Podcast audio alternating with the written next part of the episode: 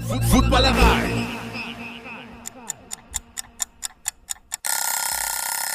Guten Morgen, Footballerei.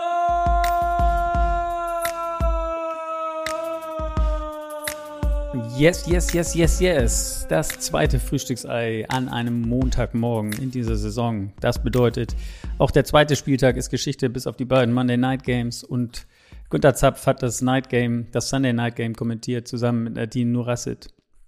Äh, Dolphins gegen Patriots, ich rufe ihn mal an. Er müsste jetzt auf dem Rückweg sein. Hello. Günther, guten Morgen. Guten Morgen. Bist du alleine unterwegs oder hast du noch einen Beifahrer?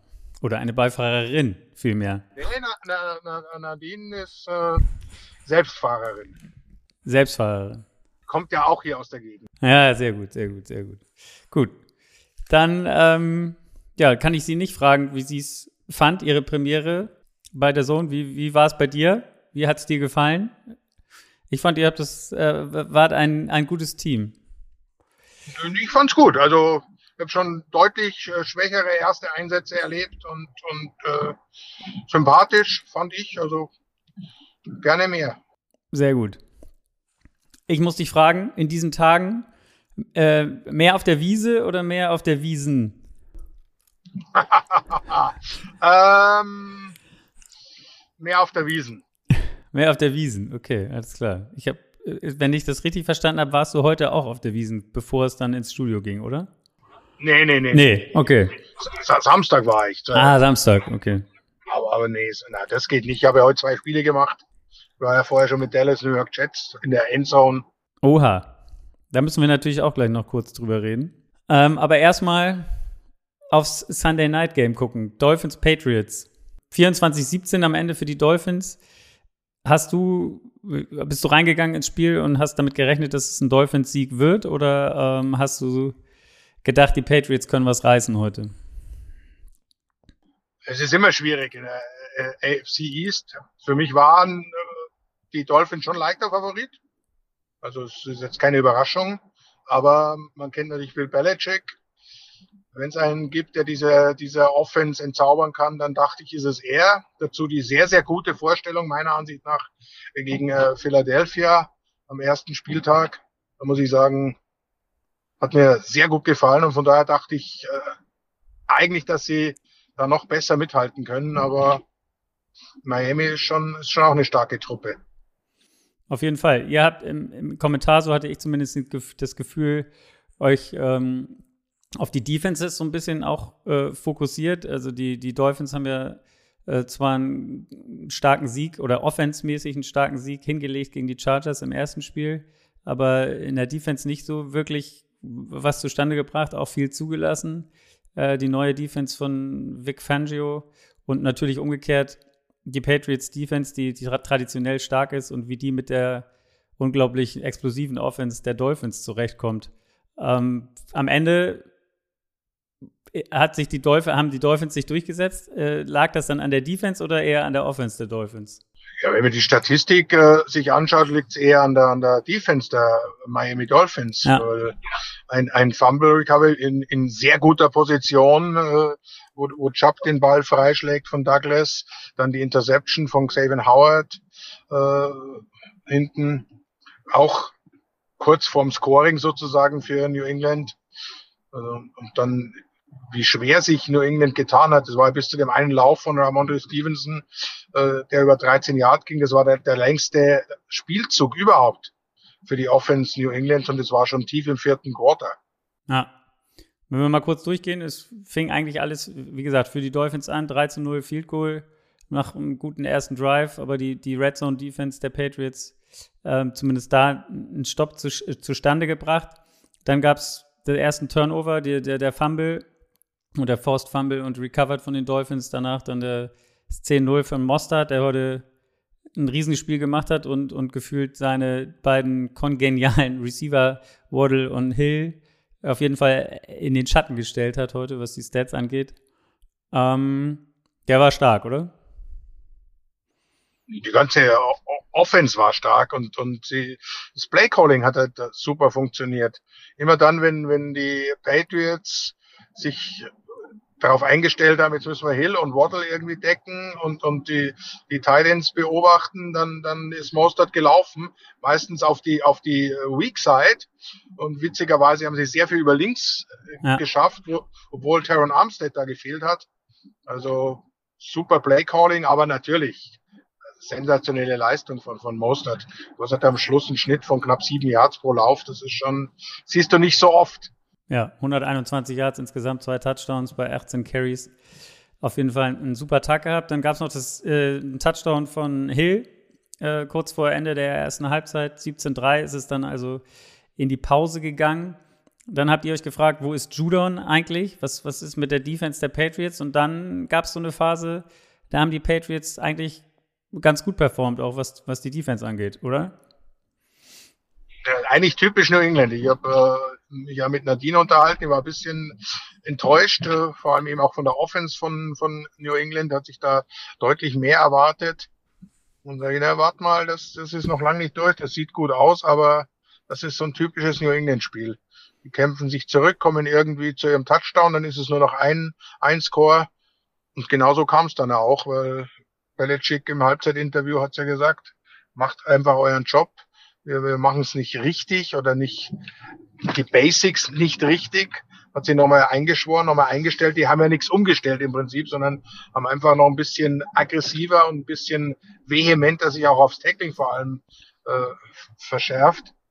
Und dann sah das äh, zeitweise wieder nach so einer New England Defense aus, gegen die du halt sehr, sehr schwer nach vorne kommst. Ja. Gab ja dann auch das, das geblockte Field Goal der Dolphins, insgesamt im dritten Viertel überhaupt keine Punkte. Ähm, das war auch ein, geiles, geiler, geiler Block bei dem Field Goal, oder? Also wie der da von außen angeschossen kam, super getimed natürlich. Und es hat so ein bisschen an Troy Polomalo erinnert früher, der ja auch so ein, so ein Exper Experte war, zumindest was das angeht, den, den Snap-Count zu timen und dann einfach viel, viel schneller als die, die, die O-Line schon, schon gefühlt an denen vorbei zu sein, bevor die überhaupt wissen, dass sie schon gesnappt haben, so gefühlt. Also das war, sah auf jeden Fall stark aus. In, in der Form noch nicht gesehen. Ja. Also in der, Ein, in der Einstellung, die, die dir das, das Fernsehbild liefert, dass du ihn ja auch erst ganz am Ende ja. einspielst. wo kommt der jetzt eigentlich her? Kommt er von der Bank oder was auch immer? Aber es war, war ja offensichtlich so geplant. Er hat es perfekt getimt beim ersten Mal und was dann halt dazu führt, dass, dass du in der Folge dann immer darauf schaust, ein bisschen abgelenkt bist. Und das wird jetzt auch für die weiteren Spiele natürlich so sein, dass alle Special Teams Coaches, die gegen New England antreten, jetzt äh, erstmal Kopfzerbrechen haben, äh, wie, wie, wie arbeiten wir da dagegen? Was tun wir da? Ja. Aber, es sah, sah ein bisschen so aus, hätte, hätte der Turning Point sein können, gefühlt, so ein bisschen in dem Spiel mit, mit dem Special Teams Play, hat dann aber am Ende leider dann doch, also die, die Patriots haben dann den Ball gekommen, aber es war dann die zwei, oder dann der zweite Turnover, die Interception von Mac Jones.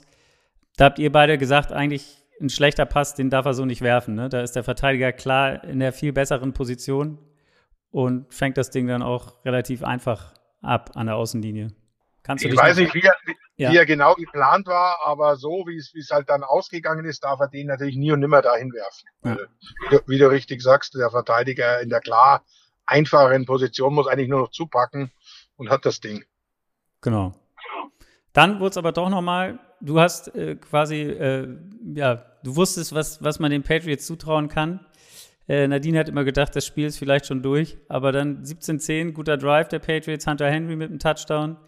Dann kam auch mal ein Fehler der, der Dolphins mit, ne, mit einer Interception von Tour der dann, die dann aber nicht in, in Punkte umgewandelt werden konnte. Dann kam der zweite Touchdown von Mustard, aber auch das hat die Patriots äh, nicht aus dem Konzept gebracht, sondern sie sind weiter dran geblieben und gehen dann noch mit einem 24-17, also machen noch einen zweiten Touchdown. Am Ende Ramondre Stevenson, das war, fand ich, fast der, der beeindruckendste, beeindruckendste Drive der Patriots, 75 Yards in 3 Minuten 20 zum 24-17. Am Ende, ja, da haben sie halt gezeigt, dass es doch auch mal ein bisschen schneller gehen kann. Ja. Und, und, und, und dafür ist Mac Jones scheinbar auch richtig gut. So ganz am Schluss und wenn es schnell gehen muss, da sieht er deutlich besser aus und, und geht auch äh, aggressiver nach vorne ja. als, als sonst. Ganz am Ende, du hast es auch angesprochen, ich habe mich auch gefragt in der Situation, die Dolphins hatten dann den Ball ähm, zum Schluss, äh, hatten vierten und drei, glaube ich, irgendwie an der, keine Ahnung, Mittel, kurz Mittellinie kurz dahinter. äh, in, der, in der Hälfte der Patriots und sind dann äh, haben, nicht, haben sich nicht zum, fürs Panten entschieden, sondern haben tatsächlich versucht, einen Field zu kicken. Ähm, bei einer Quote von, das haben sie dann eingeblendet, von dem Kicker, der, glaube ich, bei über 50 Yards irgendwie nur ein Viertel überhaupt getroffen hat. Also ähm, relativ unwahrscheinlich, dass er den dann macht, weil es waren 55 Yards. Äh, hat dich auch gewundert, dass sie da nicht gepantet haben, oder? Ich hätte es nicht gemacht, obwohl ich äh, generell eher schon auf der aggressiven Seite ja. bin. Und wenn er, wenn er, wenn, wenn er den trifft, äh, dann Klar. ist es halt durch. Also und, und, und sie, sie haben ihn jeden Tag im Training, sie haben beim äh, Warm-up ihn kicken sehen, also er hat es auch von der Länge drin gehabt. Aber bei der Quote ist es dann trotzdem irgendwie verwunderlich gefühlt, wenn er nur. Das ist dann halt so eine, so eine Gefühlsgeschichte äh, vom, vom Coach. Äh, was er auch seinen, seinen Spielern zutraut oder wie, wie das Spiel läuft. Er, er, er wollte es äh, quasi erzwingen, von daher Hut ab für den Mut. Und am Ende hat er ja recht behalten. Traut natürlich auch seiner eigenen Defense mit so einer Entscheidung. Auf jeden Fall. Und die hat dann am Ende performt. Es war dann Vierter und Vier. Äh, Gesicki fängt einen Pass, der ganz, ganz knapp zu kurz war vom, vom First Down, dann nach hinten getrieben wird, der dann nochmal ein bisschen in Rugby-Manier, es ist ja gerade Rugby-WM, passte ganz gut dazu, ähm, nochmal nach hinten gepasst hat. Ich habe jetzt vergessen, welcher Guard es war, der dann den Ball fängt, aber der dann sich äh, im Verbund mit noch ein, zwei Kollegen versucht hat, über die Line rüber zu, die Line of the Gain rüber zu drücken, aber es waren dann am Ende ein paar Zentimeter, die gefehlt haben und damit war das Spiel zu Ende. Ja, schade eigentlich. Der Spielzug hätte mehr verdient, ja. aber so, ja. ich glaube, es war ein, war ein verdienter Sieg für Miami. Auf jeden Fall. Die Dolphins dann mit 2 und 0. Die mit zwei schweren Auswärtssiegen, muss man sagen, oder Auswärtsspielen. Die Patriots sind bei 0 und 2. Ähm, lass uns mal, du hast es angedeutet, du hast ja noch ein anderes Spiel kommentiert heute. Wenn du die Zeit noch hast, gerne. Ähm, deine Cowboys gegen die Jets. Ähm, am Ende ein relativ entspannter 30 zu 10 Sieg der Cowboys. Defense hat klar dominiert, oder? Äh, ja, doch. Also die, die Offense Line der Jets ist einfach, da hätte auch Aaron Rodgers Probleme genau. bekommen. Die ist einfach zu schwach und und und ein, ein Zach Wilson ist dann nicht der, der das ausgleichen kann. Das ist äh, das ist im Moment das Problem. Und Dallas hat halt eine, eine Defense, die kommt aus dem, aus dem zu Null gegen die Giants, die wir heute gesehen haben, doch nicht so schlecht sind, wie, wie manche gedacht haben äh, auch äh, gerade in der Offense. Von daher, das ist schon eine der besten Verteidigungen in der, in der gesamten NFL.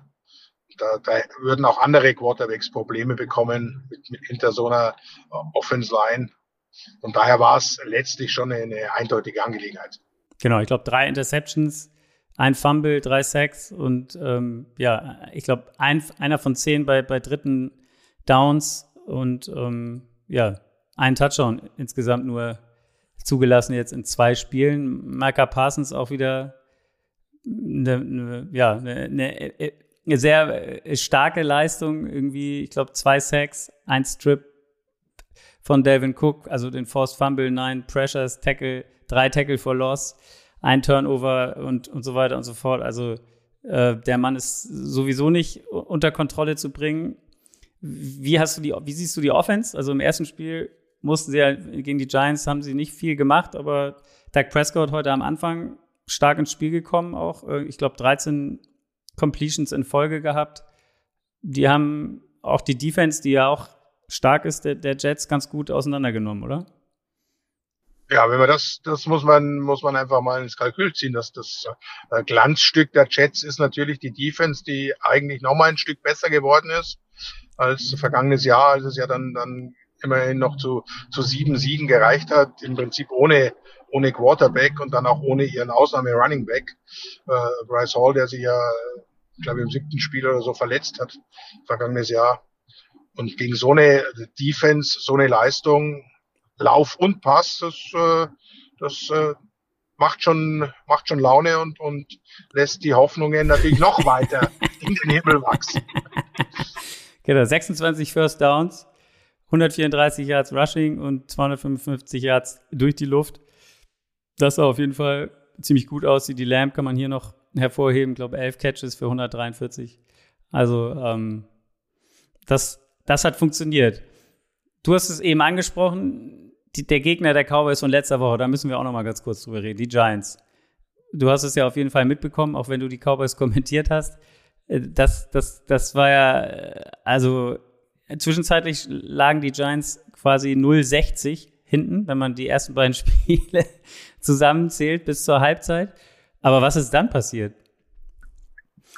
Das musst du Arizona fragen. Ja, aber ist es nur, ist es der Zusammenbruch von Arizona gewesen oder haben die Giants auch plötzlich performt? Ja, die Giants sind natürlich nicht so schlecht, äh, wie sie teilweise ausgesehen haben. Dann, dann, dann funktionieren ein, zwei Spielzüge. Ich habe es natürlich jetzt nicht, nicht äh, nein, nein. komplett gesehen, sondern auch immer nur die Scores im Prinzip oder, oder äh, die Entwicklung dazu. Aber sie haben dann halt auch in der, in der, in der Defense geschafft, diesen, diesen Daubs, der sie ja vorher auseinandergenommen hat, äh, äh, bisschen zu kontrollieren. Und, und Saquon Barkley ist halt immer noch Saquon Barkley. Ich weiß jetzt nicht, was, was mit seiner Verletzung ist. Ja. Äh, musste ja dann auch wieder vom Feld. Das ist, ist schon eine traurige Geschichte. Aber Daniel Jones äh, ist ein guter. Und, und äh, wenn er die Freiräume kriegt, auch einer, der eben dadurch, dass er selbst gut laufen kann, und das haben sie ja da gut eingesetzt, äh, Unterschied machen kann. Aber letztlich war es äh, schon eher äh, äh, der Zusammenbruch von, von Arizona. Das, das darf dir eigentlich nicht passieren. Das ist das zweite Mal jetzt gefühlt, ne? Also gegen Washington letzte Woche haben sie ja auch schon eine echt starke erste Halbzeit gespielt und eigentlich Washington komplett kontrolliert und sind dann hinten raus noch zusammengebrochen, beziehungsweise gemeinsam dann verloren. Wie gesagt, heute stand es 20-0 zur Halbzeit und im dritten Viertel noch 28-7. Also, und dann hat man das, haben die Giants erst richtig aufgedreht. Äh, Saquon Barkley auch mit zwei Touchdowns. Am Ende dann 28, 28 mit noch vier Minuten zu spielen und dann haben sie das noch geschafft, noch, noch ein Field Goal zu machen. Also Hut ab für, für die Giants. Das wäre sonst, glaube ich, ziemlich ungemütlich geworden in New York, nach, nach, nach den, die, die, mit den hohen Erwartungen, die es, die, die es gibt in New York, auf jeden Fall. Ähm, besonders für die Giants, jetzt nachdem Aaron Rodgers sich verletzt hat. Genau. Also, Giants verhindern den Worst Case mit 1 und 1. Die Cardinals eigentlich mit dem erwarteten Start, könnte man fast sagen, mit 0 und 2. Äh, wird man sehen, wie, wie das da weitergeht. Ähm, hast du was gesehen von 49ers? Das müssen wir ja auch noch sagen, würde ich sagen, ein, einer der großen Konkurrenten der Cowboys dieses Jahr wahrscheinlich in der NFC. Ähm, sind auch 2 0 gegangen gegen ein starkes Rams-Team aus der ersten Woche. Hast du davon was mitgekriegt von dem Spiel? Äh, ja, auch, aber wie gesagt, nur immer die, wenn wir halt äh, rübergeschaltet haben. Ansonsten äh, habe ich ja mein, mein Spiel dann aufliegen. Ja. Und äh, ja, das ist äh, ähnlich wie, wie Miami. Das ist schon eine Offense, die, wenn, wenn rollt, die kannst du eigentlich nicht stoppen. Äh, überraschend stark. Äh, die Rams, die hatte ich äh, klar schwächer gesehen. Und, und vor allem gegen diese, diese Defense von San Francisco ist es ja auch nicht unbedingt einfach, aber die haben das ja sehr, sehr lange sehr offen gehalten. Also ja, muss man, muss man wirklich sagen. Also ich glaube, fast bis zum Ende der zweiten Hälfte, äh, ersten Hälfte, ich glaube, was waren 28 Minuten und 15 Sekunden, haben die Rams das Spiel eigentlich mehr oder weniger im Griff gehabt, führten auch 17-10. Dann kam der letzte Drive der 49ers, die dann vor der Halbzeit dann mit einem Fand ich auch spannend mit einem QB-Sneak, eine Sekunde vor Ablauf der Zeit, äh, dann nicht das Field Goal genommen haben, sondern es riskiert haben und äh, auf den Touchdown gegangen sind. Ähm, Mike Shannon auch auf jeden Fall äh, risikobewusst und äh, geht das ein, dadurch dann 17-17 in die Halbzeit und dann ging es so ein bisschen, also dann kam die erste Fehler, Interception von Stafford und so weiter ähm, für die er nicht wirklich was konnte, aber der, der einfach deflected wurde und dann ähm, haben die 49ers den abgefangen. Und am Ende dann haben sie den, den Sieg nach Hause gebracht. Äh, am geilsten finde ich ja bei den, bei den Rams diese, diese Geschichte mit Puka Nakua, dem, dem Receiver, der, das ist ja unglaublich. Also der, der äh, Cooper Cup fällt aus und es kommt im Prinzip einer, der genauso, den keiner kannte und der genauso am Start ist wie, wie Cooper Cup. Ja, der am, am meisten, äh, glaube ich, in, in Fantasy ge geholte Spieler. Ja. Ich habe ich hab auch einen Waiver Claim eingelegt, aber ich habe ihn natürlich nicht bekommen. Wo, wobei ich schon so, so ein Gefühl hatte, äh, das ist so, so ein, so ein äh, Hype, der da entsteht in der ersten Woche, aber der ist wirklich gut. Ja, der hatte, der hatte am Schluss in seiner College-Karriere irgendwie äh, ein oder zwei Spiele musste aussetzen wegen Concussion und auch so so irgendwie ganz schlimm. So, äh, nicht ganz so wie Tour, aber so in der Art. Und da haben viele halt dann zurückgeschreckt, dass er was kann. Das hat man eigentlich am College auch schon gesehen. Dass er nicht jetzt so einschlägt, damit äh, konnte eigentlich keiner rechnen. Ja, also er hat jetzt, hat jetzt die meisten Catches. Entschuldigung? Ja, ich finde das so interessant. Also ich meine, Cooper Cup ist ja auch einer, der äh, quasi so viele Targets und, und Catches hat. Also so eine Person, die, die da so rausgepickt wird bei den Rams und das übernimmt jetzt einfach ein anderer oder Cooper Cup ist nicht da und dann ist ein anderer, der jetzt in zwei Spielen 25 Catches hat. Ähm, damit hat er einen neuen NFL-Rekord aufgestellt für, für einen Spieler in seinen ersten zwei Spielen. Ähm, einmal im ersten Spiel 10 für 119 Yards, jetzt waren es sogar 15 für 147. Ähm, am Ende hat es nicht gereicht, weil die 49ers haben Debo Samuel, der heute ein, sehr starkes Spiel gemacht hat. Letzte Woche war es Ayuk, diese Woche Debo, der irgendwie fünf Rushes für 38 Yards, ein Touchdown und sechs Catches für 63 Yards hatte. McCaffrey sowieso 116 Yards und drei Catches für 16 Yards. Ähm, Purdy diesmal keinen Touchdown-Pass, aber äh, auch keine Fehler gemacht, wirklich. Von daher geht der Sieg am Ende für die 49ers in Ordnung. Hast du noch was von dem, hast du, das da war ja fast, ich weiß gar nicht, ob euer Spiel da jetzt schon am Laufen war. Nee, war es noch nicht, aber ähm, das Ende von, den, von dem Washington gegen Denver gesehen? Nee, leider nicht. Das haben sie gerade eingespielt, dann haben sie bei uns wieder umgeschaltet, weil sie irgendwie einen Opener äh, trainiert haben. Ich habe nur den, den äh, Ball fliegen gesehen, da diesen, diesen Hail Mary. Äh, sie haben es uns dann natürlich erzählt, aber gesehen habe ich es bisher noch nicht. Nee, ja, also irgendwie dann jetzt ähm, im ja, musst du dir auf jeden Fall angucken, weil das war ein Pass am Ende von Russell Wilson, der eher zu kurz war. Also der, der kam schätzungsweise fünf Jahre vor der Endzone runter, aber dann ist er so oft auf den Händen weitergebounced, bis er irgendwann in der Endzone war und dann ein Broncos-Spieler ihn, ihn, gefangen hat. Die Commanders jetzt auch 2 und 0. Ähm, ja. da sind jetzt drei Teams mit 2 und 0, wenn ich mich nicht irre, oder? Cowboys, Eagles und Commanders. Ja, alle, alle am Start, von wegen NFC Least. Ähm, auch hier spannend ist, dass die Broncos, wie auch letzte Woche, geführt haben. Sogar 21-3 stand es noch mal im zweiten Viertel für die Broncos und am Ende verlieren sie das Ding. Das ist das, das zweite Mal in Folge. Ich habe eben noch so eine Aussage von Sean Payton zu dem Spiel gesehen, der gesagt hat, ähm, es war schlecht, also ich muss besser werden, was das Play-Calling angeht, aber Russell Wilson, ich, ich würde ihm vorschlagen, dass er sich jetzt doch mal so ein Wristband anzulegt, also sowas, wo, wo die Spielzüge quasi am Handgelenk auf, auf so einem Zettel, möchte ich mal sagen, stehen, auf so einer Folie. Äh, was sagt das aus über Russell Wilson, dass er die, die Plays nicht richtig ausführt oder was soll das bedeuten? Dass er sie nicht richtig drauf hat, das glaube ich eher.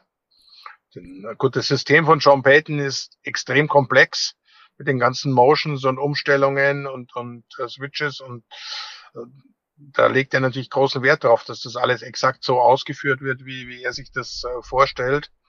Und da war Drew Brees der perfekte Quarterback dafür, weil der ungefähr denselben, die haben sich ein Gehirn geteilt, die beiden. Und, und da ist Russell Wilson, glaube ich, ist halt eher einer, der, der vom Improvisieren herkommt und da vielleicht nicht ganz so viel Wert drauf legt oder halt es auch einfach noch nicht drauf hat. Es ist ja, ist ja nicht einfach dieses System und jetzt muss er sich wieder umstellen. Das ist das dritte äh, neue Offense-System innerhalb von drei Jahren. Das ist ja äh, für Russell Wilson auch nicht so einfach. Von daher glaube ich, braucht er noch ein bisschen Zeit in dem Sean Payton-System. Bin ich gespannt, ob er sich jetzt so ein Wristband zulegt oder nicht. Ähm, es hat wohl, Pete Carroll hat ihm das wohl auch mal nahegelegt in seiner Zeit in Seattle, da hat er sich dagegen gewehrt. Mal gucken, ob er jetzt vielleicht, äh, ich weiß nicht, ob man sagen kann, dass er dann jetzt schlauer ist und es vielleicht mal macht, aber wir werden es sehen, wir werden es in den nächsten Wochen beobachten. Am Ende schlagen die Commanders 35, 33 gegen die Broncos, die Broncos damit wieder 0 oder 0 und 2. Die Two-Point-Conversion am Ende nämlich, die, es hat leider nicht funktioniert, das wäre dann der unwahrscheinliche Ausgleich noch gewesen, aber die Hail Mary, Hail Mary alleine hat leider nicht gereicht. Entschuldigung. Eine Frage muss ich dir noch stellen. Du bist ja groß auch am College unterwegs oder interessierst dich für College. Ähm, erklär mir, was da gerade, also gefühlt ist College beziehungsweise äh, Colorado mehr in aller Munde als äh, die NFL an sich. Dion Sanders, äh, hast du das Spiel gestern gesehen? Nein. Hallo? schau, schau, mal in deinen Kalender. 16. September, Wiesenauftritt. Ja, ich weiß, aber. Also, nein, da war ich natürlich auf dem Oktoberfest und danach nicht mehr in der Lage, noch irgendwas anderes zu tun, als ins Bett zu gehen. Also das, das, äh, ich war jetzt nicht stockbesoffen oder so, aber war, war schon lange und dann am, am Schluss natürlich nur noch im Garten in der prallen Sonne und Alkohol. Äh, also ich war ziemlich müde. Oha, also da hast du, bist du voll am Start auf jeden Fall. Aber ja, ja, da bin ich voll am Start beim College nicht. Also da hast du irgendwas falsch äh, mitbekommen. Ah, okay. Ich verfolge sie, habe es früher sehr viel kommentiert, aber seit wir das ja nicht mehr auf Deutsch machen, äh, die Zeit habe ich nicht mehr, dass ich mir den Samstag auch noch die Nacht um die Ohren schlage. Aber habe natürlich mitbekommen, was was da abgeht. Und äh, mein Primetime ist Primetime. Äh, College Football, ich verstehe es eh nicht mehr so ganz. Das ist nicht mehr der College Football, den ich kenne. Die Spieler kriegen plötzlich Millionenverträge über irgendwelche dubiosen äh, Geschichten. Ähm, es wechseln 50 Spieler in einem Jahr, weil sie auf irgendeine äh, Wechselliste sich setzen lassen können und so weiter. Das war früher alles anders. Von daher äh, ist das schon ein bisschen anders, vor allem eben bei solchen, bei solchen Teams.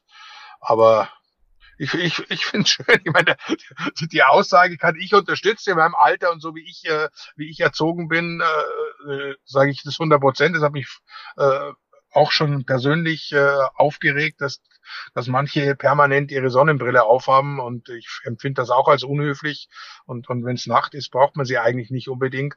äh, der, Kon der Konter war dann klasse natürlich, dass er im ganzen Team Sonnenbrillen zukommen lässt, äh, die zufällig noch aus seiner plötzlich neu entstandenen Firma sind und so weiter. Es, es passt einfach zusammen. Er ist eine Type und er reißt die Spieler mit und, und äh, jetzt hat man abseits von der NFL auch mal wieder ein bisschen, ein bisschen was zu reden. Äh, mir gefällt. Aber es hätte auch, hätte auch schön nach hinten losgehen können, wenn er das Spiel, weil ich glaube, die waren so klar Favorit mit irgendwie 23 vor oder irgendwie, also was die Wegquoten angeht. Und wenn er das gegen Colorado State, das war quasi ja das Derby, äh, verloren hätte und es sah lange so aus, äh, dann wäre, ich glaube, hat er auch irgendwo in einem Kommentar gesagt, die Pressekonferenz wäre, glaube ich, schlimm geworden, wenn ich das Spiel, wenn wir das Spiel am Ende verloren hätten. Das war dann Double Overtime. Also wer sich für College vielleicht noch nicht so interessiert, aber irgendwo diese Highlights von diesem Spiel sehen kann, der, der sollte sich das auf jeden Fall angucken. Zumal auch, ja, ich glaube, zwei seiner Söhne da auch in dem Team spielen. Also das ist quasi Primetime hoch zwei.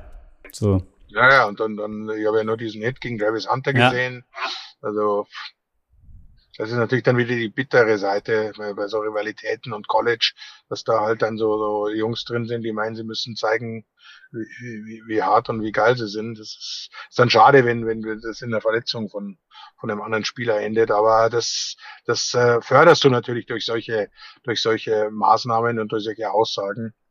Vor dem Spiel. Aber auf der anderen Seite war, war er dann wieder irgendwie habe ich es richtig im Kopf, Vierter und zwei oder was hat, hatte Colorado State und, und wenn sie die machen, ist das Spiel rum, aber sie, sie panten halt und gut, dass, dass der Verrückte dann 98 Yard Drive hinlegt. Ja. Passiert auch nicht alle Tage, aber das, das ist wohl, wohl auch so ein Ausnahme, Ausnahmetalent. Ja. Darf man auf jeden Fall gespannt sein. Also wenn, wenn, ich glaube, Colorado jetzt noch das nächste Spiel spielen sie gegen die Oregon Ducks. Das ist schon schwer. Ähm, aber danach, wenn sie das auch noch schaffen, dann kommt es zum Super-Duell gegen USC und da äh, flippen, glaube ich, dann in Amerika alle aus. Gut, aber jetzt nicht zu viel College.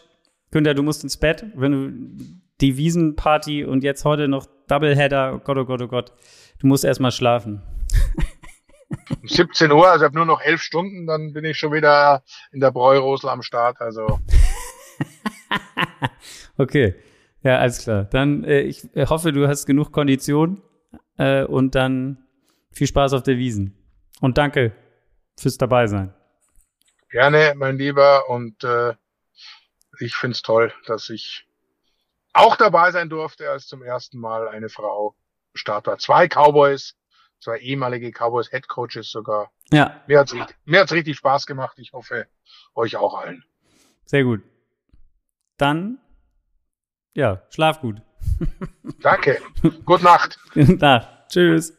Jo, das war der erste Teil äh, des Frühstückseis und jetzt kommt der zweite, wo wir nochmal über die Early Games des Sonntags sprechen. Das mache ich zusammen in einem Doubleheader. Lenny war am Donnerstag schon dabei und hatte heute nochmal Zeit. Deswegen gehe ich mit ihm jetzt nochmal durch die frühen Spiele, die um 19 Uhr gestartet sind. Äh, da gab es auch einige, die es wirklich in sich hatten. Und wir cruisen da jetzt nochmal zusammen kurz durch. Nabend. Nabend. Schön, dich nochmal zu hören, Lennart. Ja. so kurz aufeinander, ein, ein, ein kleiner Doubleheader sozusagen. Ähm, wir wollen uns nochmal die 19 Uhr Spiele vornehmen zusammen. Und bevor das passiert, muss ich allerdings fragen, du hast mir Fotos geschickt. Ich hatte dich gefragt, ob du vielleicht noch available bist heute äh, für diesen Teil des Frühstückseis. Und du hast gesagt, ja, das klappt. Und hast mir Fotos von deinem Bein geschickt und gesagt, äh, ich gehe heute nirgendwo mehr hin. Also du bist erreichbar. Was, was ist passiert? Oder wie kannst du dein Bein äh, beschreiben? Oder ist das etwas, was du nicht äh, hier im Frühstücksei ausbreiten möchtest? Oh, doch, das kann ich erzählen. Das ist sogar relativ peinlich, könnte man sagen. Äh, ich ähm, bin ja Fußballtrainer, wie vielleicht einige wissen. Und äh, ja, du hast, du hast ja auch am Donnerstag hattest du einen Sieg eingefahren, glaube ich, ne? Also 4-1 hattet ihr gewonnen, wenn ich mich genau. richtig erinnere. Genau, ja. Genau, heute haben wir auch 5-2 gewonnen. Ähm, wie bitte, ihr habt englische Wochen bei euch, oder wie? Ja, Donnerstag war ein Nachholspiel und Sonntag ist ja eigentlich mal der normale Spieltag, Sonntag 15 Uhr. Ähm, ich mache aber nebenbei auch noch einen Trainerlehrgang. Und im Trainerlehrgang muss man, muss man ja auch selber aktiv sein mit dieser ganzen Gruppe. Und äh, das war Samstag und Sonntagmorgen und wir haben Samstag auf Kunstrasen gespielt. Ich hatte aber keine Tausendfüßler dabei, sondern nur so ganz normale Fußballschuhe. Da bin ich schon am Kunstrasen ausgerutscht und habe mir das halbe Bein aufgeratscht, hast du ja gesehen. Ja. Und heute dachte ich, wir spielen wieder auf Kunstrasen. Heute hatte ich dann Tausendfüßler nur eingepackt, spielen heute auf dem Rasenplatz. Das geht immer morgens um halb neun los. Und dann bin ich so weggerutscht, dass ich mit den Tausendfüßern keinen Halt hatte, richtig doll umgeknickt bin. Und so wie ich meinen Knöchel angucke, habe ich mir wahrscheinlich einen Bänderriss geholt oder eine Bänderdehnung. Also richtig gut. okay, das klingt auf jeden Fall äh, als Trainer sich quasi zwei an zwei Tagen hintereinander verletzt. Ähm, ja, das ist natürlich schlecht. Wie, wie gehst du, gehst du jetzt zum Arzt morgen oder sagst du, Bänderriss im Knöchel, das, das lache ich so weg und ähm, ja, er kämpft mich da durch, weil viel machen tut man ja dann eh nicht danach. Nee, aber ich will tatsächlich, ähm, eine ich habe keine Schiene mehr. Ich hatte mal ein paar Bänderrisse, da hatte ich Maschinen zu Hause. Ich habe leider keine Schiene mehr. Also wenn ich morgen einmal wenigstens zum Arzt gehen, wenn ich hier irgendwie einen Termin morgens kriege und mir wenigstens nochmal eine Schiene verschreiben lassen, sodass ich die wenigstens ummachen kann, um normal gehen zu können. Also ja, einmal muss ich noch hin. Bänderrisse äh, nur beim Fußball oder auch beim Footballspielen? Äh, beim Football waren es tatsächlich eher Muskelverletzungen, also Muskelfaserrisse und so. Da hast du ja Schuhe, da, also ich bin in meiner Position nicht so häufig umgeknickt. Das war wenn immer nur irgendwas Muskuläres. Aber im Fußball, ja, passiert sowas leider schon mal öfter. Ne? Okay, also Fußball ist der gefährlichere Sport. ich glaube, das kann man jetzt so nicht stehen lassen. für aber, Trainer vielleicht. für Trainer vielleicht, ja. Sehr gut, auf jeden Fall. Ähm, gut, ja, dann lass uns doch einmal Flix äh, reinstarten in diesen zweiten Spieltag, die 19 Uhr Spiele. Äh, hast du ein Lieblingsspiel, mit dem du anfangen möchtest? Es war ja auf jeden Fall viel drin, viele enge Spiele, zweimal Overtime, auch das ein oder andere Blowout dabei, könnte man sagen. Äh, womit möchtest du anfangen? Mit den verdammten Chargers. Also es ist wirklich. Ja, okay, das habe ich, hab ich mir schon gedacht. Ähm, die Chargers haben gespielt gegen die Titans. Und jetzt Vorhang auf, bitte. Also diese Chargers machen mich mittlerweile wütend. Du hast ein, ein Talent in dieser Mannschaft. Du hast ein Quarterback, der vielleicht also Top 7 ist. Du hast eine, zwei Receiver, die gut sind. Du hast, also, du hast eigentlich alles in dieser Mannschaft und diese Mannschaft wirkt so komplett vercoacht. Also, es muss man, tut mir leid. Also, es wirkt einfach so, also Justin Herbert, ich, ich verstehe seine Kritiker, aber wenn man sich heute das Spiel, glaube ich, von Justin Herbert nochmal anguckt, in der Condensed oder in der 40-Version, ich glaube, Justin Herbert hat ein fehlerfreies Spiel gespielt und es nicht geschafft, mehr als 24 Punkte zu machen. Und es ist einfach wirklich Wahnsinn, wie schlecht die aussehen bei dem eigentlich in Anführungsstrichen Talent, was sie haben. Und das macht mich richtig wütend. Das kann ich verstehen. Mir ging es ähnlich. Also vor allen Dingen, man hat die Titans haben, glaube ich, die haben ja im ersten Spiel verloren. Ryan Tannehill, eines der schlimmsten Spiele seiner Karriere gehabt mit drei Picks. Und das Spiel quasi äh, alleine verloren in Woche eins Und ja, äh, das war der, der achte, die achte Niederlage saisonübergreifend für die Titans. Also äh, das ging so weiter, wie, wie die letzte Saison aufgehört hat. Und heute ähm, hatte ich das Gefühl, ging es eigentlich auch relativ ähm, gut los für die, für die äh, Chargers, oder? Ja, auf jeden Fall. Also ich fand das auch eigentlich, das ist so ein Spiel, was die Chargers heute gerade so als Back, äh, Get-Back-Game nach dem äh, Niederlage letzte Woche gehabt hätten. Und ja, es ist, also du, du führst ja sogar 11-0, ne? Ja. Das darf man auch nicht vergessen. Also es ist wirklich, aber es ist halt einfach zu wenig Substanz und dann immer nur Field Goal, Field Goal und es, diese Offense ist, ich weiß nicht, Kellen Moore, ich habe mir von ihm mehr erhofft und ich habe mir von dieser ganzen, also auch Brenton Staley muss ja irgendwann mal hinterfragt werden. Es ist tatsächlich äh, schwierig, wie man dann so einbrechen kann und echt am Ende das Spiel sogar noch verliert. Genau, man darf natürlich nicht vergessen, Austin Eckler hat gefehlt, der letzte Woche, glaube ich, alleine 160 Yards oder was zusammengebracht hat. Letzte Woche gegen die, habe ich letztes Jahr gesagt, äh, letzte Woche, gegen die Dolphins in dem, in dem Shootout. Äh, da war das Running Game fast erfolgreicher als das Passing Game mit über 200, keine Ahnung, 50, 60 Yards waren es, glaube ich. Heute insgesamt nur 61 Yards. Nun ist die Tennessee Defense auch bekannt als, als Rushing Defense. Ähm, aber dass das im Passing Game ja nicht, nicht zu mehr reicht, ist, ist wirklich wild. Und, ja, absolut. Ja, wir müssen aber erwähnen, es ging in die Overtime am Ende. Ähm, und da haben dann die, also es stand 24, 24. Auch, auch das, man hat eigentlich gedacht, ne, die Offense mit Herbert, sie kriegen am Ende den Ball, liegen hinten, ähm, drei Punkte, brauchten das Field Goal, um auszugleichen. Und es war ähnlich, finde ich, äh, wie im letzten Spiel. Da hatten sie auch am Ende also im Spiel gegen die Dolphins hatten sie auch nochmal die Chance, das Ding zu drehen mit diesem, mit dem letzten Drive im Spiel. Und da haben sie sich zwei Sacks eingehandelt. Heute war es jetzt wieder ein Sack beim dritten Versuch, ein Sack beim dritten Versuch, der sie quasi dann das Field Goal nehmen lässt oder dass sie das Field Goal machen müssen. Und dann, äh, ja, verlierst du halt äh, in der Overtime durch den, dadurch, dass die Titans ähm, das Ding dann nach Hause bringen mit dem ersten Score. Ja, absolut. Also und ich glaube, also es ist jetzt noch nicht Panik-Mode in LA, aber ich meine, man äh, Kansas City kommen wir gleich noch zu, heute gewonnen. Also man hat schon ein Spiel tatsächlich auf Kansas City jetzt sozusagen verloren. Ähm, das ist gerade in dieser starken AFC kannst du es dir, wenn du Playoff eigentlich kaum erlauben, 0-2 zu starten. Also das wird jetzt, da müssen wir, da muss jetzt tatsächlich nochmal ein Chip hinzugelegt werden. Ja, Genau. Ich bin gespannt, wie sie, wie sie das, das umdrehen wollen oder wie sie das umdrehen werden. Ich habe da einen kleinen Tipp. Ja? Brandon Staley raus. Aber das ist äh, nur mal. So kennen wir ihn.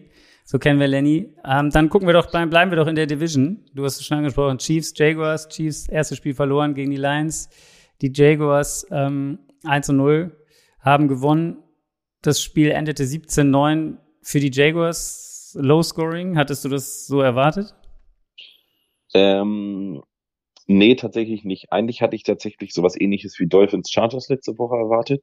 Wirklich High-Scoring Offenses, die scoren, scoren, scoren und es kommt dann irgendwann auf den letzten, äh, ja, auf den letzten äh, Score an. Aber ähm, ich glaube, für Kansas City kommt momentan alles Offensive nicht einfach. Die müssen arbeiten.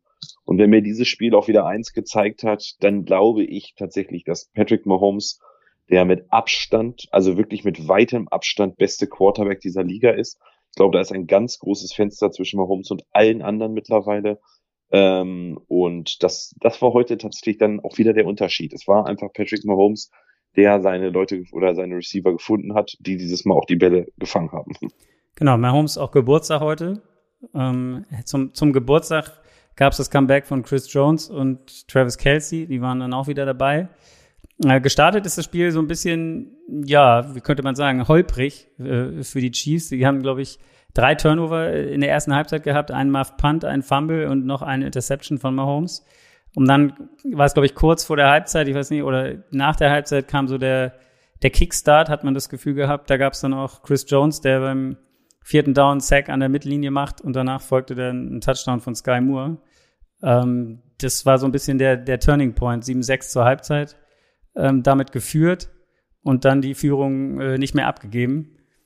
Bei den Jaguars muss man sagen, relativ viele Möglichkeiten gehabt, aber immer nur äh, Field Goals zustande gebracht, oder? Ja, genau. Es fehlte dann auch offensiv so ein ganz bisschen so der, der letzte Push. Ich glaube, da gibt es einige neue Receiver. Ich fand auch Lawrence heute bei einigen Würfen zu deep, also zu tief tatsächlich auch. Ich bin allerdings der Meinung, der letzte Pass auf Kevin Ridley ist für mich ein Touchdown, muss ich sagen. Also das ist schade.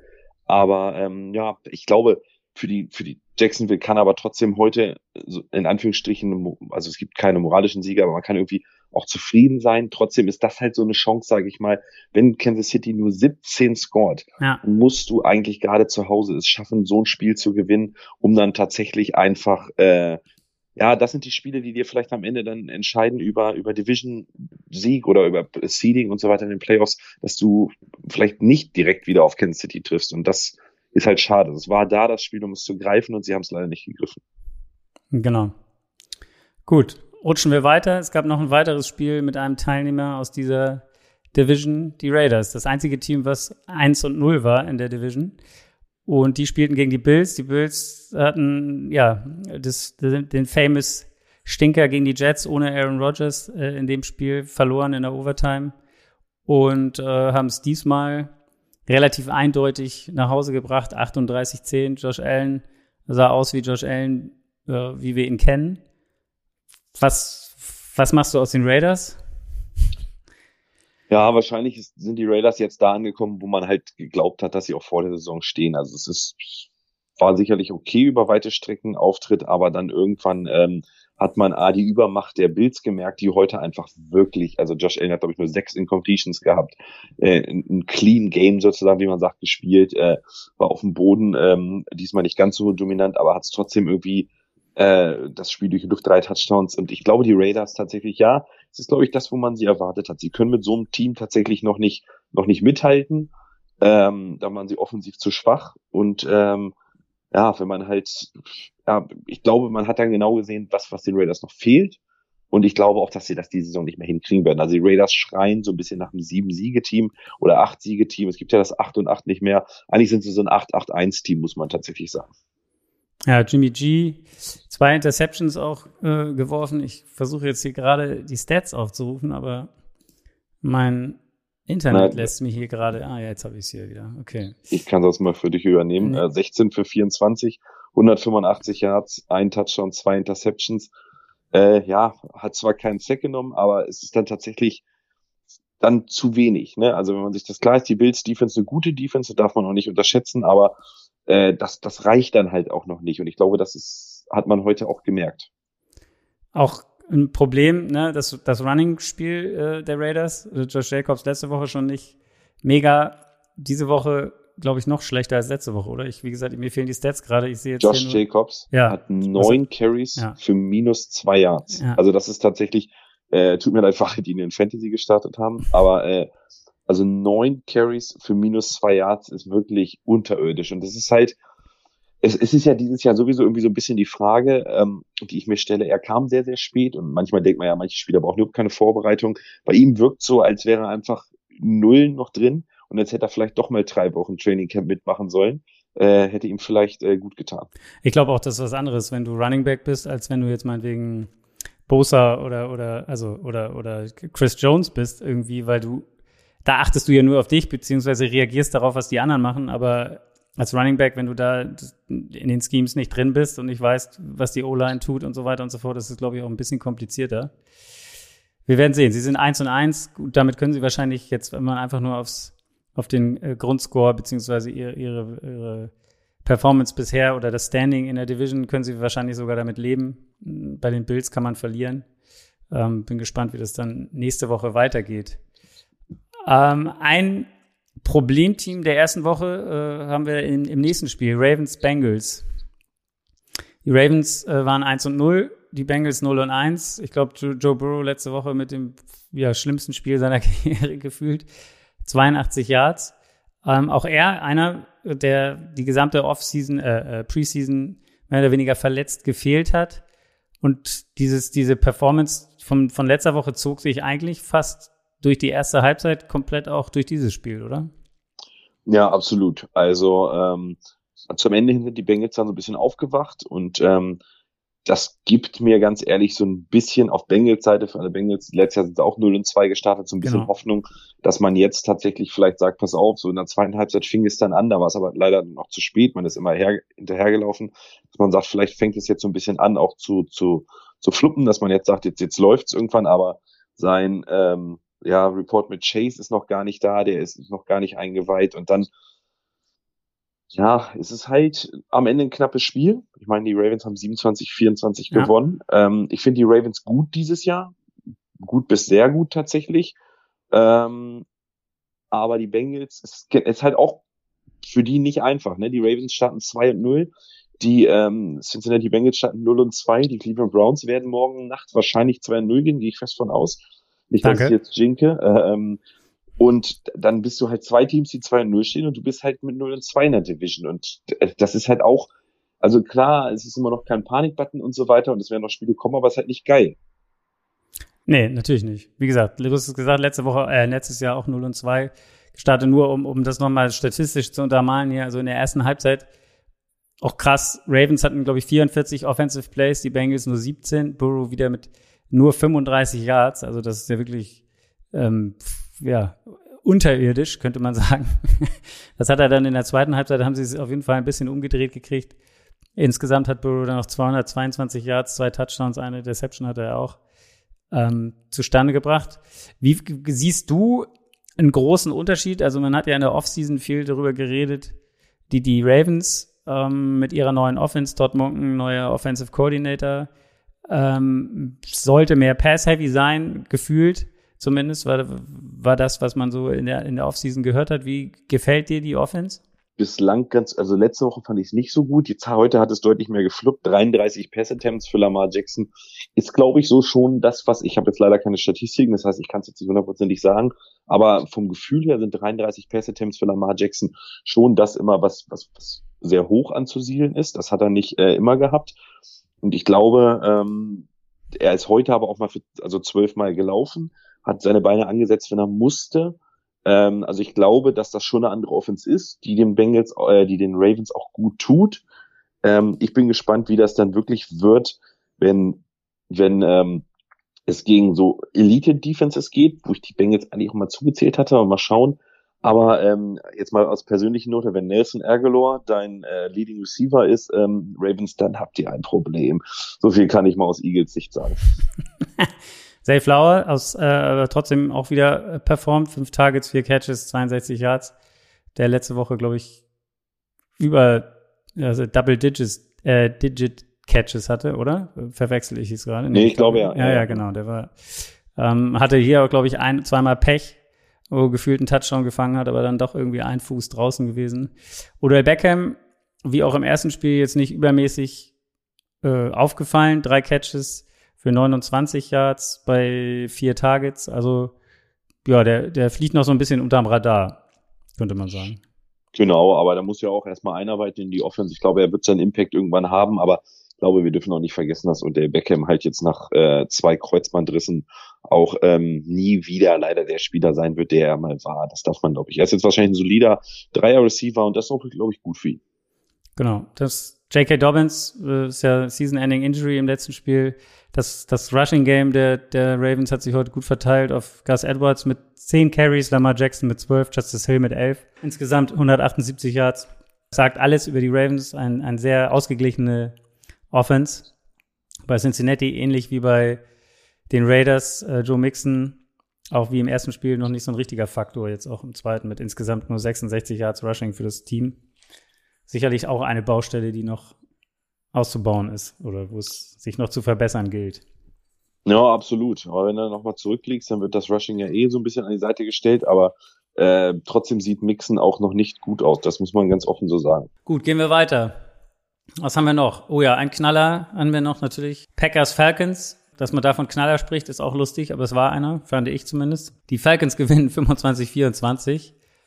Und ja, was, was macht man aus dem, was macht man aus dem Spiel? Also was man erstmal daraus macht, ist, dass die Falcons heute mit Abstand die schönste Uniform der ganzen NFL anhatten. Diese roten Throwback-Helme, also es, es tut mir leid, das ist die geilsten Helme mit der NFL. Muss man vielleicht mal kurz so auch, es geht ja auch mal um Ästhetik ja, Fußball, äh, Football. Äh, Fußball sag ich jetzt schon, beim Football muss man auch so sagen. Ja, was macht man aus so einem Spiel tatsächlich? Ähm, ich glaube, beide Quarterbacks haben sich heute nicht mit Ruhm bekleckert. Man sieht bei Desmond Ritter ganz klare Flaws im Game, finde ich. Also, also Flaws, dass er wirklich es nicht schafft, Receiver anzuwerfen. Ähm, und auch mal so, so Jump Balls vielleicht auf den Drake landen oder Kyle Pitts. Es, es wirkt einfach bei ihm noch nicht rund. Mal gucken, ob das, ob das noch wird. Wenn ich ganz ehrlich bin, die Falcons wirken tatsächlich ein, ein Top 15 Quarterback davon entfernt, wirklich ein Playoff-Team zu sein. Ich finde, die machen viele Dinge gut. Auch Bijan Robinson heute, oder Bijan, wie er eigentlich heißt, 19 Carries, 124 Yards, das, das wirkt schon, also gut. Ähm, aber sind wir auch ganz offen, das Spiel haben die Packers heute ganz, ganz klar verloren. Die haben geführt. Das vierte Quarter der Packers war dann ganz, ganz schlecht. Und auch wenn im Boxscore jetzt drei Touchdowns für, für Jordan Love steht, er muss sich auch den Schuh anziehen. Das war heute also wirklich nicht sein bestes Spiel. Und ähm, äh, aber es ist klar, dass ja auch solche Spiele kommen werden, denke ich. Ja, auf jeden Fall. Also das ist ja auch ein unglaublich junges Team. Ich glaube, im ersten Spiel, ähm, das sie gewonnen haben gegen die Bears, haben zwölf Rookies gestartet. Ähm, das ist auf jeden Fall ein sehr, sehr, sehr, sehr junges Team und damit natürlich auch unerfahren. Du hast es angesprochen, sie führten 24-12 am Ende des dritten Viertels. Ja, dann, dann haben die, die Falcons übernommen, ein Touchdown. Äh, Desmond Ritter selbst gelaufen, dann Yang Ho äh, mit noch zwei Field Goals. Und äh, am Ende muss man wirklich sagen, auch, wie heißt es so schön, dicke Eier, Frühstückseier gehabt von Arthur Smith, äh, der im letzten Drive, wo es darum geht, ähm, sie lagen, wie gesagt, mit zwei Punkten hinten. Field Goal hätte die Führung gebracht und es gab eine Situation, da waren sie schon auf jeden Fall in Field Goal Range, Vierter und Inches. Und ich glaube, da hätte der ein oder andere Coach sich dafür entschieden, die Punkte zu nehmen und zu kicken. Und Arthur Smith ist dafür gegangen, noch einen First Down neu rauszuholen, um noch mehr Zeit runter zu, runterlaufen zu lassen. Wenn das in die Hose geht, gibt es natürlich Ärger, aber äh, hat sich ausgezahlt und ist perfekt gelaufen dann. Ja, absolut, definitiv. Das ist aber, also Smith ist ja eh ein recht aggressiver Coach, hat mir auch gefallen. Ähm, also ich weiß nicht, ob du so ein bisschen, ob was du geguckt hast, ob du Rettung geguckt ja. hast oder so, aber hast du, also jemand wie Bijan Robinson, ne, hast du mal gesehen, wie schnell der stoppen, cutten und dann wieder beschleunigen ja. kann? Also das ist ein völliger Wahnsinn. Und äh, ich glaube, dass heute 19 Carries, äh, 124 Yards war auch ein Vorgeschmack, was den Rest der Saison kommen wird. Und ähm, diese, also das ist natürlich nicht sexy, so eine, so eine Rushing Attack, äh, aber 16 Carries für Algeier, 19 für Bijan, das ist schon, das wird, glaube ich, ziemlich lastig oder lauflastig mittlerweile werden. Auf jeden Fall. Macht ja auch, macht ja auch Sinn. Also Desmond Ritter ein bisschen mehr. Ich hab, hatte mir so aufgeschrieben, ich glaube, es war, die waren in der Red Zone irgendwo äh, in der ersten Halbzeit und da sah das wirklich schlimm aus, was Ritter da für Bälle geworfen hat. Also da war, Irre, ne? ja. da, da, war, das war, glaube ich, so die erste Scoring-Möglichkeit. Und die, die Bälle ging, also da war niemand in der Nähe, beziehungsweise irgendwie drei Meter überworfen oder also wirklich so, wo du das Gefühl gehabt hast, der ist überhaupt nicht in der Lage, irgendwie da einen vernünftigen Pass anzubringen. Es hat sich dann später noch gebessert. Ähm, und ja, aber das da, da habe ich wirklich gedacht, okay, da, die können eigentlich nichts reißen. Ähm, eine Frage habe ich noch, also das, das war auch, das ist so eine Regelfrage, die mich, ja, die hat mich letztes Jahr, glaube ich, gab es schon mal so eine Situation und heute wieder. Ich verstehe es nicht und finde es so ein Schwachsinn. Es gab einen Touchdown-Catch, der mit dem Rücken zur, zum Ende der Endzone quasi den Ball fängt und beide Zehenspitzen auf den Boden bringt, ähm, aber dann quasi mit einer Ferse noch die, das ausberührt sozusagen, also die, die weiße Linie. Und, und ich, ich frage mich, wieso, was macht da den Unterschied, als wenn ich, wenn ich vorwärts guckend da, da sozusagen den Ball fange mit zwei Zehenspitzen drin bin oder zum Aus hin gewandt, dann, dann ist es ein Touchdown. Weil er mit dem Rücken dahin steht, ist es dann kein Touchdown. Also ähm, macht das Sinn? Nee, für mich überhaupt nicht. Also ich meine, er fängt den Ball, beide Zehen sind auf dem Boden. Ja. Bumm, Ball gefangen, Ist doch Catch, fertig. Ja, genau. Toe-Jack, Swag, wie man so schön sagt. Toe-Jack, das, das ist für mich ein klarer Tat. Ich verstehe auch, also das habe ich auch nicht verstanden. Und ich habe auch nicht verstanden, also als es dann overturned wurde. Ich habe, ich hatte so ein bisschen Red Zone zum Teil ohne Ton gehört, mal mit Ton, da hatte ich gerade leider keinen Ton. Äh, und ich, ich hab's, ich, ich verstehe es nicht, wie sowas kein Touchdown sein kann. Also es sind manche so Regeln wie dieses Fumble in der Endzone, Touchback und so weiter. Das sind für mich Regeln, die kann ich einfach nicht nachvollziehen in der NFL manchmal. Gut. Dann haben wir noch Lions Seahawks. Ein Shootout könnte man sagen. Am Ende gewinnen die Seahawks 37, 31. Auch in der Overtime quasi äh, mit einem ja, Sudden Death äh, in der Overtime den Touchdown als erstes erzielt. Äh, hast du erwartet, dass die Seahawks nach dem Spiel gegen die Rams in, in, in Woche 1 so zurückkommen können? Nee, überhaupt nicht. Ähm, aber es ist halt irgendwie, die Lions scheinen der Lieblingsgegner von Gino zu sein. Letztes Jahr gab's, ging das Spiel, glaube ich, 48, 43 oder so aus oder irgendwie sowas. Ähm, oder 45, 43, irgendwie sowas auf jeden Fall. Also da hat Gino auch schon ein unfassbares Spiel gemacht. Heute war er bis auf wenige Sequenzen auch sehr, sehr stark. Ähm, und ja, es ist halt, glaube ich, der Dämpfer, den sich die Lions tatsächlich überhaupt nicht erhofft haben, weil die Defense heute echt nicht gut war. Die Offense bis auf den Pick 6 von Goff, der natürlich ärgerlich ist, hat eigentlich in meinen Augen ganz okay funktioniert und weiterhin da operiert, wo man sie haben will. 31 Punkte zu Hause und so weiter. Aber die Defense hat heute nach dem tollen Spiel gegen Kansas City tatsächlich, was man jetzt also auch so ein bisschen als Flug sehen kann, weil waren es vielleicht dann doch nur die fallen gelassenen Bälle von Kansas City, echt offenbart, dass sie eklatante Schwächen gerade im Backfield hat. Also da waren äh, so viele Receiver der Seahawks offen. Das hat mich auch immer ein bisschen gewundert. Ja, also am Ende gefühlt hat dann hat diese eine Interception, man muss ja sagen, Jared Goff war auf dem Weg, den All-Time-Record zumindest von, von Aaron Rodgers, was Pässe ohne, also aufeinanderfolgende Pässe ohne Interception von Aaron Rodgers einzustellen. Der Rekord steht bei 402 und im 383. Pass ist es dann passiert heute und das ist dann auch noch gleich ein Pick 6 wurde, ist natürlich besonders bitter, aber gefühlt war das so der, der das, was am Ende die, den Lions den Sieg gekostet hat, auch wenn es der, der einzige Fehler war und er bis dahin und auch danach wieder top gespielt hat. Ja, leider, ne? Das ist dann tatsächlich ärgerlich auch für alle Lions, so dieser Hype so ein bisschen gerade, oder das heute jetzt zu Hause gewonnen, startest 2-0 in die Division, äh, holst hier so ein bisschen den Vorsprung deiner Division, weil kein Team kann da jetzt 2 und 0 stehen. Ähm, Packers 1 und 1, Vikings 1 und 1. Du hättest dich da richtig schön, aber ja, es ist, ist dann ärgerlich. Ich glaube, das fehlt den Lions dann auch noch so ein bisschen zum Spitzenteam, aber ähm, ja, nett, wenn man auf Seattle-Seite geht, guter Back, also Get-Back-Sieg sozusagen. Aber ich bin mir bei beiden Teams nicht sicher, ob der Hype in der Offseason nicht ein bisschen groß war für das, was sie wirklich leisten am Ende. Gut, dann haben wir noch ein Spiel, ich glaube, da müssen wir nicht so viel äh, drüber reden. Colts 0 und 1 gegen die 0 und 1 Texans. Die Colts gewinnen 31-20. Es war ja das adressiert oder äh, als das äh, sagt man adressiert? Nee, ich weiß es nicht. Egal. Attestiert, sagt man nicht attest. Nee, ja, ich, nee, ich wollte eigentlich sagen, es war so wie sagt man das denn? Egal. Propagiert. Propagiert. Naja, als das Rookie-Duell. Ja, Richardson, Angekündigt. Richardson gegen Stroud. Ähm, und einer von beiden musste gefühlt seinen ersten Sieg holen. Jetzt ist es, würde mich mal interessieren, wie ist das? Beim Baseball ist es ja so, ja, nicht automatisch der Pitcher, der das Spiel startet, gewinnt das Spiel oder kriegt den Sieg am Ende. Wie ist das im Football eigentlich? Also ist jetzt Gardner Minshew der Sieger oder ist jetzt, äh, kriegt Richardson den Sieg? Tja, gute Frage.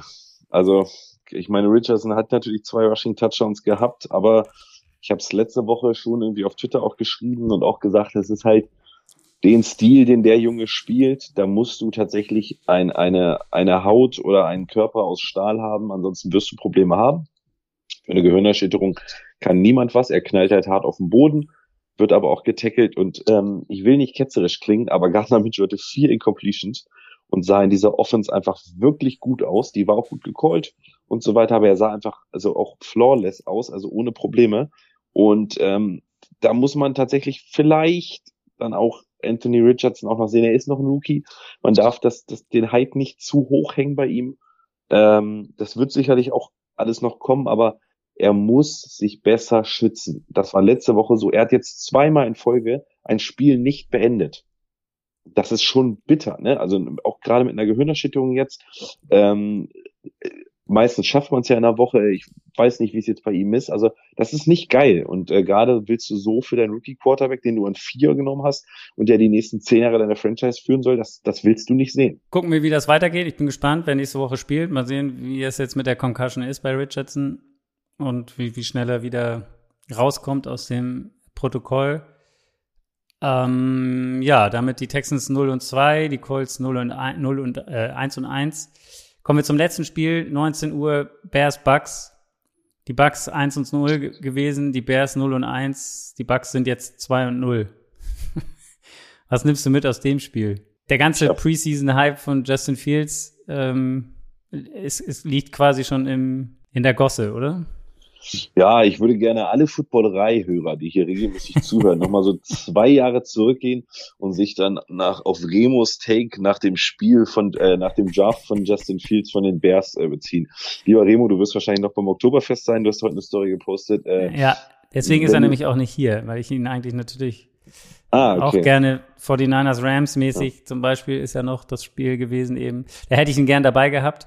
Aber ähm, ja, er ist auf der Wiesen, er ist Neumünchner. Ich, ich glaube, da, ja, das, dieser, dieser, dieser Virus, der infiziert einen dann irgendwie und äh, da muss man mit. Aber ja. fahr fort. Ja, und da wurde Justin Fields ja wirklich gehypt als der Stil überhaupt von den Bears. Und äh, liebe Bears-Fans oder liebe Chicago-Franchise, es tut mir leid, Justin Fields sieht nicht aus, als wäre er der Typ, der eure Franchise die nächsten Jahre leitet. Also es ist wirklich es ist nicht viel Substanz, finde ich da. Auch der Pick Six am Ende. Justin Fields wirkte heillos überfordert als Quarterback. Er kann einfach ein Spiel meiner Meinung nach lesen, nicht lesen. Er braucht so lange. Er hält den Ball so lange. Und man kann es dann noch nicht alles der O-Line zuschreiben. Und äh, das ist wirklich, wirklich, wirklich, wirklich, wirklich schwierig, da zu glauben, dass der das noch irgendwie das Ruder rumreißen wird. Und ich, ich nehme auch diese ganzen, äh, das liegt am Coaching-Staff und an der O-Line, das ist nicht nur er, er ist da auch einfach wirklich nicht gut. Und äh, liebe Chicago Bears, ihr seid über mehrere Jahre gebeutelt gewesen. Tut mir leid, ihr werdet es wahrscheinlich doch noch einige Jahre sein. Ich weiß nicht, was hier mit meinem Internet los ist, aber ich kann die richtigen Boxscores nicht mehr aufrufen. Ähm, 27, 17 ist auf jeden Fall ausgegangen für Tampa Bay. Äh, ich weiß nicht, wie viel Sex am Ende Fields eingesteckt hat, aber es waren wieder eine Menge heute. Und du hast es angesprochen, zum Teil, also wirklich so lange mit dem Ball da gestanden in der Pocket, mehr oder weniger, und bis dann halt irgendwann einer kommt. Und dann, dann war es dann äh, äh, zu spät. Ganz kurz, Baker Mayfield geht zu Tampa Bay, äh, hat einen Rekord jetzt von 2-0, macht über 300 Yards äh, nicht wirklich einen Fehler gemacht. Er sieht solide aus da, oder? Absolut. Also es ist tatsächlich, Baker hat diesen Swagger auch gerade wieder, wird zum Teil ganz gut protected auch von seiner O-Line, ähm, läuft auch mal selber, wenn es sein muss, muss ich glaube ich auch noch ein bisschen mehr schützen, das geht auch auf Dauer nicht gut, gerade mit der Schulterverletzung, die er schon mal hatte, aber ja, was soll ich sagen, Baker spielt momentan einfach soliden Football, macht keine dummen Fehler ähm, und ist, ist gerade, glaube ich, für das Team immens, immens wichtig und ähm, ja, ich glaube, also ich glaube immer noch nicht, dass Tampa Bay irgendwie ernsthaft Kon also Konkurrenz in der NFC auf die Top-Teams machen würde. Aber wenn das jetzt so weitergeht, sage ich mal, als, als Playoff-Kandidat kann man so ganz langsam mehr anfangen, mal zu schielen, gerade wenn man 2 0 steht. Ich meine, nächste Woche gibt es eine klare Niederlage, das wissen wir alle. Da äh, kommt nämlich Philadelphia. Aber ähm, ich glaube tatsächlich, ich glaube tatsächlich, Baker hat sich in einer Offense gefunden, die ihm gerade gefällt die auch ihm liegt und er macht solide Spiele einfach. Er, er hat jetzt, glaube ich, einen Platz gefunden, wo er dies Jahr auf jeden Fall, wenn er keinen absoluten Abfall hat, wenigstens 17 Spiele starten wird und dann kann man sehen, was passiert, ob er einen Vertrag kriegt, ob er langjähriger Starter in der NFL wird oder halt nicht, aber er nutzt gerade seine Chance. Gut, damit haben wir alle Spiele durch, oder? Habe ich irgendwas vergessen? Nee, ich glaube, wir haben dann alle Spiele durch tatsächlich. Äh, ja, Sehr gut. haben alle ja. durch. Alle durch. Das war dann Woche zwei. Ähm, morgen Monday Night gibt's ja tatsächlich zwei Spiele. Die Panthers spielen noch und die Steelers spielen gegen die Browns. Du hast es schon vorweggenommen, die Steelers werden verlieren. Äh, hast du gesagt, ist dein Tipp. Ich werde natürlich dagegen halten. Äh, aber das erste Spiel hat jetzt nicht unbedingt Mut gemacht für die Steelers, sagen wir mal so. Und die Browns sahen ziemlich gut aus in dem total verregneten Spiel. Uh, von daher äh, würde ich sagen, gucken wir mal, was der morgen bringt. Natürlich gibt es morgen dann auch wieder ein Frühstücksei dazu. Und ähm, ja, danke dir, Lenny. Äh, kurier dich aus. Mach ich, mach ich. Wie muss man sich denn so mal den Nate Game im Hause äh, Kaiser vorstellen? Weil jeder, der dich dich nicht so kennt, also oftmals sitzt du im Studio auch mit einer wirklich Vintage Oldschool Browns, Browns Jacke. Wird, ja, ich äh, weiß. Wird die dann morgen vergraben oder wie macht man das dann? Die hat sich mein Sohn jetzt geschnappt und Aha. ist damit neulich durch die Gegend gelaufen. Deswegen, ich weiß nicht, ob ich sie an ihn verloren habe, aber es ist eine geile Jacke, deswegen mag ich sie gerne. Natürlich ja. ist es, wenn die Steelers gegen die Browns spielen, ziehe ich lieber meine Steelers-Jacke an. Aber ähm, ich liebe diese alte Starter-Jacke und von daher, wenn wir nicht gegen die äh, Browns spielen, dann darf ich sie auch tragen, auf jeden Fall, finde ich. Ah, um, das hört sich doch gut an. Das hört sich gut an, genau. Sehr gut. Dann danke ich dir, schlaf gut und äh, wir hören uns bald wieder. Alles klar, macht's gut. Bis ciao, dann. ciao. ciao.